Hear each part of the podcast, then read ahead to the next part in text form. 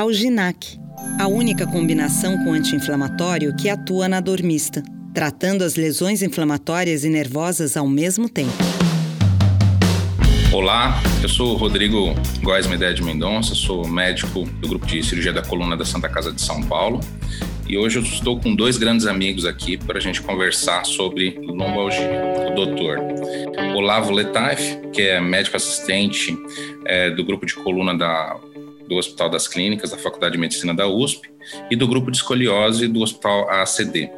E o Dr. André Castilho, que é médico assistente do Hospital Mater Dei e coordenador do grupo de coluna do Hospital Unimed BH. Vamos conversar um pouquinho sobre, sobre o assunto. Doutor André, vamos lá, lombalgia. A gente, a gente costuma ver bastante no consultório, né, no, na emergência. É, como é que a gente pode começar a pensar em lombalgia, fazer alguma divisão, classificação, para o médico ortopedista é, pensar sobre a lombalgia e separar seus pacientes? Olá, Rodrigo. Olá, Olavo. É, em relação à, à, lombalgia, né, é importante a gente, a gente lembrar que todo ortopedista em algum momento do, da sua caminhada, vai ter que lidar com esse paciente, porque é uma queixa das mais comuns de todas as queixas médicas, é, é chover molhado, né? Falar isso a gente já sabe muito bem. Então, mais de 84% da população adulta vai apresentar algum episódio de, de lombalgia na vida, né? Tem uma, uma prevalência alta de 40%, 50%, e com uma duração que ela pode variar. Então, a gente começa, né, dentro da sua pergunta, a gente separa a lombalgia é, por tempo. Né? Então, tem aquele paciente que vai ter lombalgia aguda, que é mais ou menos aí até quatro semanas. Você tem um paciente que tem uma lombalgia subaguda, né, que vai ter uma duração aí até 12 semanas, e a crônica, que é o grande, o grande problema que a gente vai enfrentar ao longo da vida, são os pacientes que têm essa tendência à cronificação, né. É, em relação a, a, então, essa cronológica, né, uma, uma definição e uma classificação cronológica, e quando a gente pensa em causa, é, a gente pode separar a lombalgia, né, eu normalmente separo e oriento essa, essa separação em três grandes grupos, né, que você tem os pacientes com lombalgia não específica, os pacientes com lombalgia específica e um subgrupo que são os pacientes com lombalgia radicular, aqueles pacientes que vão ter hernia de disco, estenose de canal, estenose de forame, que vão cair dentro desse grande grupo aí dos pacientes com dor, é, com irradiação.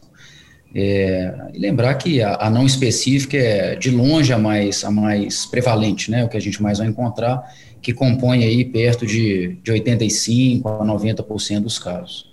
Então, eu começaria definindo cronologicamente e tentar dividir aí dentro dessas, é, desses três subgrupos. Doutor Olavo, então, como foi bem comentado é, sobre, as, as, sobre a classificação né, temporal aí, é, agora, quando a gente fala em, quando a gente pensa em causas, é, a gente tem, né, como foi comentado, uma, as lombalgias que podem ser mais específicas, as não específicas e aquelas que é, podem ter irritação, né, como, como as radiculopatias.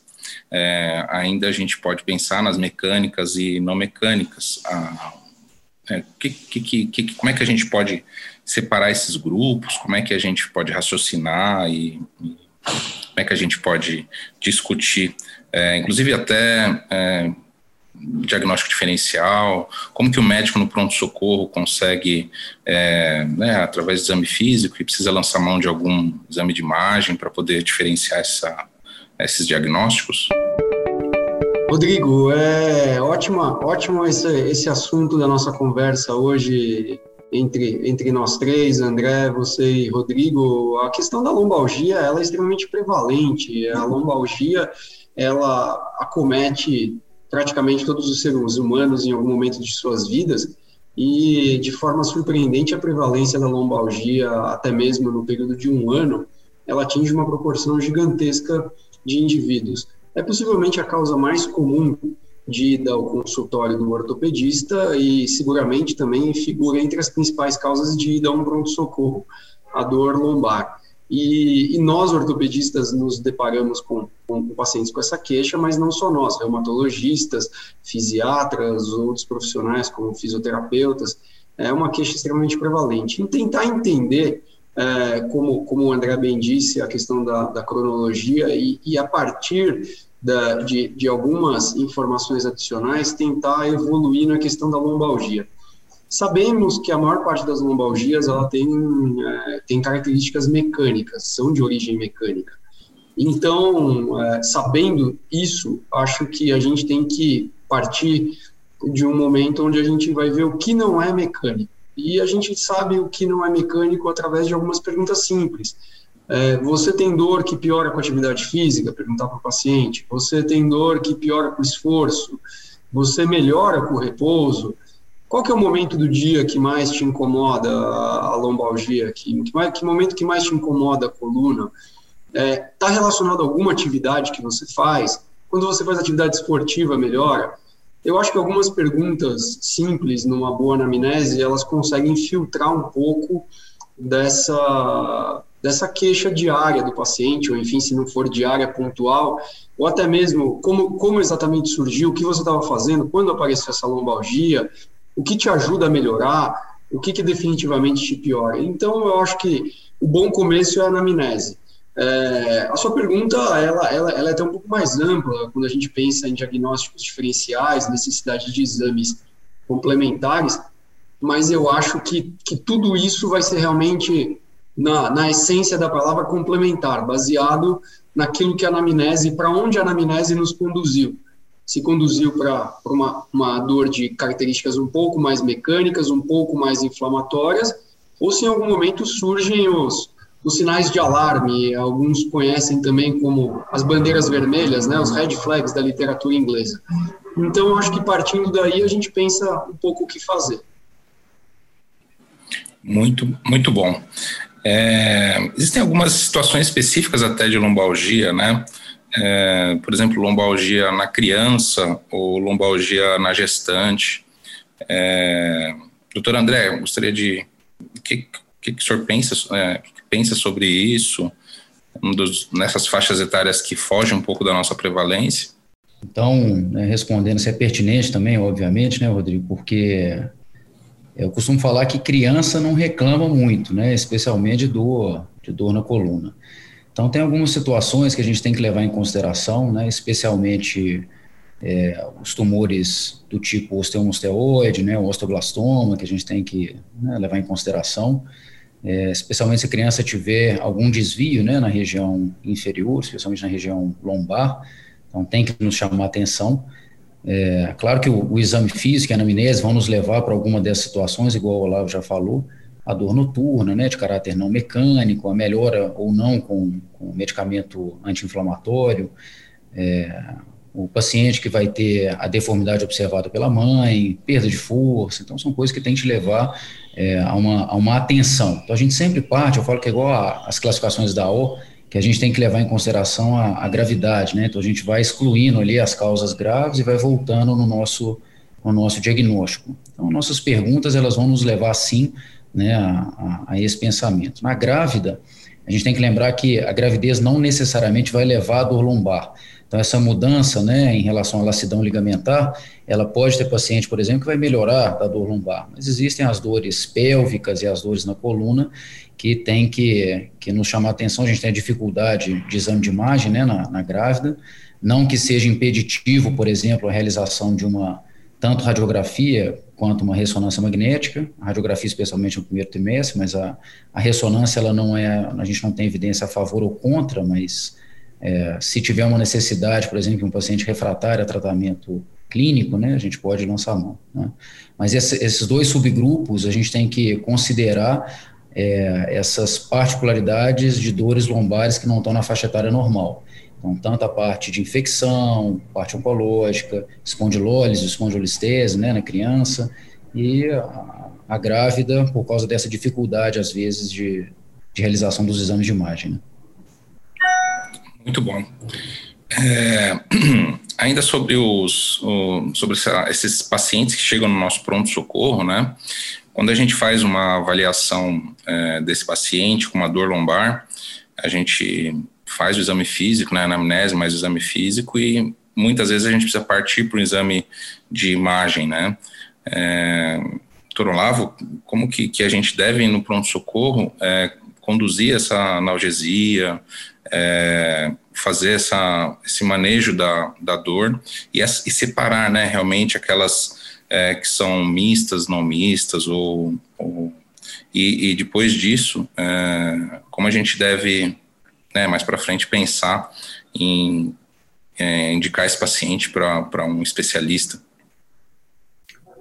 é, o pronto-socorro, ele de fato acaba sendo a porta de entrada para muitos pacientes que, que por alguma razão estão experimentando a, a dor lombar ou de forma episódica, é, ou até às vezes recorrente, mas ainda não se estabeleceram numa, com algum médico, não tem alguma referência, acabam não fazendo uma investigação mais profunda.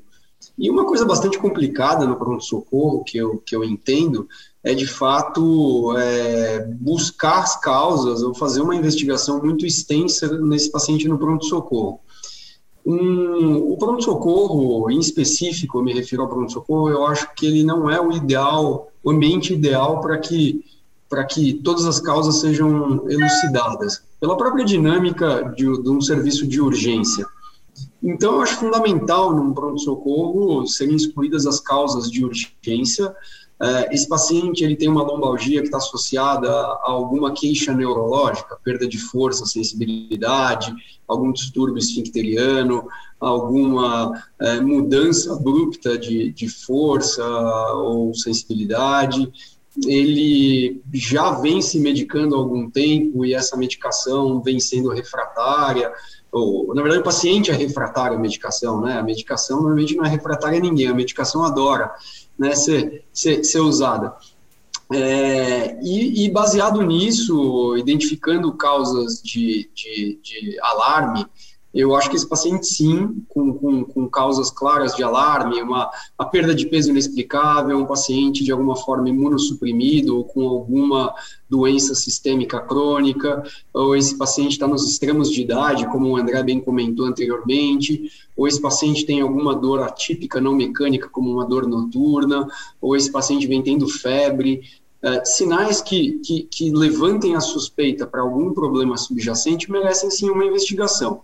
Habitualmente, é, começa-se com uma radiografia simples, que muito embora é, seja considerada um exame talvez obsoleto, ultrapassado ou simplório demais, é um exame que traz uma riqueza grande em informações e, e com relação à possibilidade do paciente até ficar de pé em ortostase e fazer um exame já nos traz muita informa, muitas informações interessantes havendo a disponibilidade na, da, naquele serviço e, claro, priorizadas todas as outras condições é, presentes no pronto-socorro, se houver uma suspeita, por exemplo, de, de uma espondilodicite ou uma suspeita de uma caldequina, alguma, alguma coisa que o raio-x não vá mostrar adequadamente ou que seja necessário um exame que mostre bem partes moles, em havendo a disponibilidade, eu acredito que, que a ressonância também pode ser um exame nessas situações.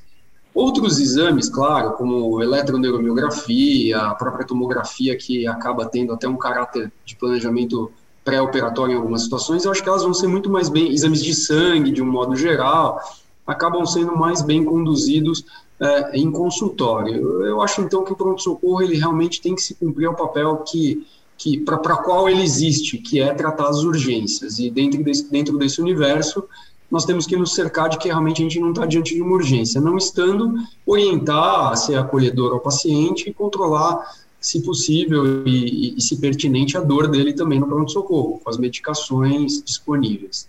André, quer comentar alguma coisa aí sobre que a gente, que o Olavo comentou? É só um comentário rápido. Em relação a, a, exame de imagem, a gente tem que lembrar que é o seguinte, em geral, o exame de imagem não é necessário, né? Então, a imensa maioria das vezes, o Olavo bem colocou, a gente não precisa de exame de imagem, né, para ser realizado aí na, na, no pronto atendimento. E uma coisa importante em relação à analgesia, né, a gente tem que tomar cuidado com a parte de uso de opioides, né, então sempre eu tento começar, se o paciente não tiver nenhum fator de risco, né, para doença renal, por exemplo, com um anti-inflamatório, deixa uma dipirona, né, naquele momento, na maioria das vezes o paciente vai melhorar, e eventualmente, se ele não tiver uma melhora, a gente inicia com um opioide mais fraco, né. Então, era só para deixar esse comentário, porque isso é uma coisa prática, né, do dia a dia do pronto-socorro. Uhum. E você tinha perguntado também a respeito do especialista, como a maioria é autolimitada, não precisa de acompanhamento. Nos casos que não, né, suspeita de tumor, suspeita de infecção, suspeita de é, doença é, relacionada ao sistema nervoso, né, que pode ser estenose ou é, compressão radicular, aí nesses casos existe a necessidade de, de, encaminhamento. E na dor crônica, né, que a lombalgia crônica também é um, exige um cuidado multidisciplinar. É, legal. Então a gente, como foi muito bem explicado por, pelos colegas, a gente tem esse paciente que muitas vezes abre o quadro precisando de ajuda é, no pronto-socorro, né? É, muita, a maioria das vezes ela é autolimitada, mas muitas vezes ela precisa de um segmento, como foi bem comentado agora pelo, pelo André. E quando precisa desse segmento, aí acho que um ortopedista geral ele tem a formação para saber manejar, mas muitas vezes vale a pena também uma consulta com um especialista caso tenha uma, uma, uma dor é, mais específica. E sobre o tratamento para iniciar um tratamento conservador, que, que você, como você começa a fazer isso, é, Olavo? Para o tratamento da, das lombalgias, é, particularmente as lombalgias que, que acometem o eixo, a lombalgia axial, sem radiação, sem ciática, sem outros comemorativos e, e sem fatores de, de alarme, eu acho que o, o, fator fundamental é a mudança do estilo de vida, normalmente, na, em boa parte dos casos. É a adoção de, de atividades físicas regulares, a adoção de boas posturas, ou pelo menos um policiamento das posturas, pacientes que, que a vida moderna acaba deixando a gente muito tempo sentado, muito tempo em posturas inadequadas, a, a, a gente acaba ficando de frente para um computador sem muita ergonomia. Então, acho que um policiamento e uma revisão, talvez, dessas posturas e, e, comportamentos, especialmente com relação à prática esportiva e atividade física regular, eu, são normalmente minha abordagem inicial caso não haja nenhum sinal de alarme. Perfeito. E muitas vezes até utilizando a reabilitação, em alguns casos, né, da fisioterapia. E... Sem dúvida, sem dúvida, os profissionais da fisioterapia, e eu acho que a gente tem que pensar a lombalgia também de uma forma um pouco não tradicional. Eu acho que a gente sempre pensa a lombalgia como algo a ser tratado e não sempre algo como a ser prevenido. E, e, encarar os episódios de lombalgia como oportunidades mesmo de adoção de medidas preventivas. E os profissionais da reabilitação eles servem é, é, entre muitas outras é, é, é atividades de parceria a parceria entre ortopedistas e fisioterapeutas e o próprio paciente se dá também nesse contexto de prevenção fortalecimento cuidado e adoção de, de boas práticas para o dia a dia André, gostaria de comentar algo ainda sobre o tratamento conservador? Obrigado, viu, Olavo? Isso, isso que o Olavo falou é, é muito interessante nessa questão da, do pensamento sobre lombalgia.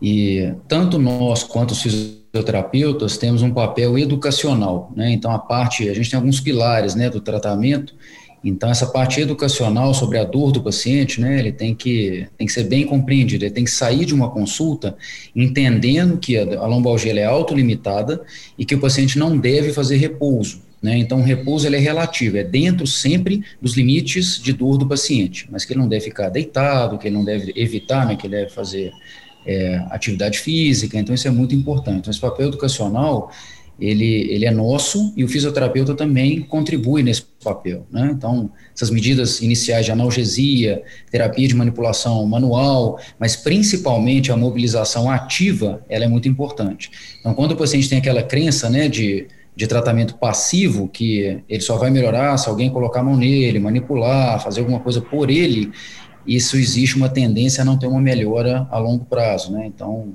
é importante tirar essa crença né, de evitação que a gente chama de comportamento de evitação, né? O Fear of Avoidance Behavior, e é, tratar a cinesiofobia. Isso é, é um pilar muito importante. Autocuidado, né? São coisas que a gente tem sempre que lembrar. Maravilha. Estamos diante de, de colegas aí, exímios cirurgiões de coluna, né? Quando realmente o doente vai precisar cair na, nas mãos aí dos colegas por um procedimento cirúrgico? É, Olavo. A lombalgia pura, aquela lombalgia axial, eu pelo menos considero um dos diagnósticos mais difíceis para ser, ser referenciado por uma cirurgia. A, a, a, lombalgia, como por tudo que a gente já conversou até agora, conversa muito boa por sinal, ela, ela nos remete a uma doença normalmente autolimitada, que tem bons tratamentos não cirúrgicos. As cirurgias, é, elas são reservadas para situações de exceção. É, acho que a principal delas aqui, por tudo que a gente disse, são as falhas no tratamento conservador, quando se acredita que, de fato, haja uma causa mecânica subjacente, como alguma instabilidade em algum segmento da coluna, então você tem uma instabilidade mecânica comprovada que já se esgotaram as tentativas de um tratamento conservador, ou você tem outras causas subjacentes, como uma hernia de disco, uma estenose lombar, é, ou, ou, enfim, uma, até em algumas situações, uma instabilidade causada por uma infecção, como uma discite. Nessas situações, especialmente de instabilidade ou comprometimento neurológico, acho que o papel da, da cirurgia ele, ele passa a ser, sim, bastante relevante. André, gostaria de comentar esse quanto que esse tempo, mais ou menos, é, é, sintomas irradiados, é, o que, que a gente, o que, que realmente precisa daquele cuidado do cirurgião de coluna. É, muito obrigado, viu, Olavo? Foi bem esclarecedor. Costumo falar que assim, você quer se arrepender é operar um paciente com lombalgia pura, né, não específica. Então, eu concordo com o Olavo, é realmente bem, bem complicado essa, essa definição né, de sair do tratamento clínico para o tratamento cirúrgico envolve tanta coisa, né, a lombalgia, que muitas vezes nós, como cirurgiões, a gente quer ver uma alteração ali anatômica e resolver o problema, né? Você vê um modiquezinho, vê uma alteração com protusão discal e às vezes acha que está ali o problema. Mas a fisiopatologia é muito mais complexa, né? Então, via de regra, né, evite cirurgias em pacientes com, com lombalgia, né, pura. É, nas específicas, igual né, você acabou de me perguntar, Rodrigo, a gente tem um prazo né, de, de tempo que também é favorável ao tratamento clínico nos pacientes com radiculopatia, por exemplo. Então, esse tempo aí, entre seis a oito semanas, né, classicamente 12 semanas, a gente geralmente espera que o paciente melhore. Mesmo que tenha um déficit é, de força até mais ou menos M3, né, a gente ainda tem essa, essa tendência a aguardar a resposta ao tratamento clínico. Quando passa esse tempo, o paciente às vezes com muita dor, progressão de déficit, né, ainda com muita dor radicular, aí a gente tem que é, olhar para esse paciente com uma possibilidade ou de realização de um bloqueio, né, que pode ser foraminal, epidural, um desses tipos de, de tratamentos aí com, com medicação é, próxima ali do forame, é, e ver se vai melhorar. Se não melhorar, também é difícil falar assim de baixo para ah, vamos fazer uma dissectomia, vamos fazer uma artrodese, mas estratificando esse paciente depois desse tempo, a gente tem essas, começa a ter essas indicações, né? Muito bom, excelente. Gostaria de agradecer aos amigos André e Olavo. Parabéns pela, pelas colocações. É, você acabou de ouvir mais um episódio da Rádio Spot, podcast oficial da Sociedade Brasileira de Ortopedia e Traumatologia. Todas as edições estão disponíveis no site www.spot.org.br e também nas principais plataformas de streaming. Nos vemos no próximo episódio. Até lá.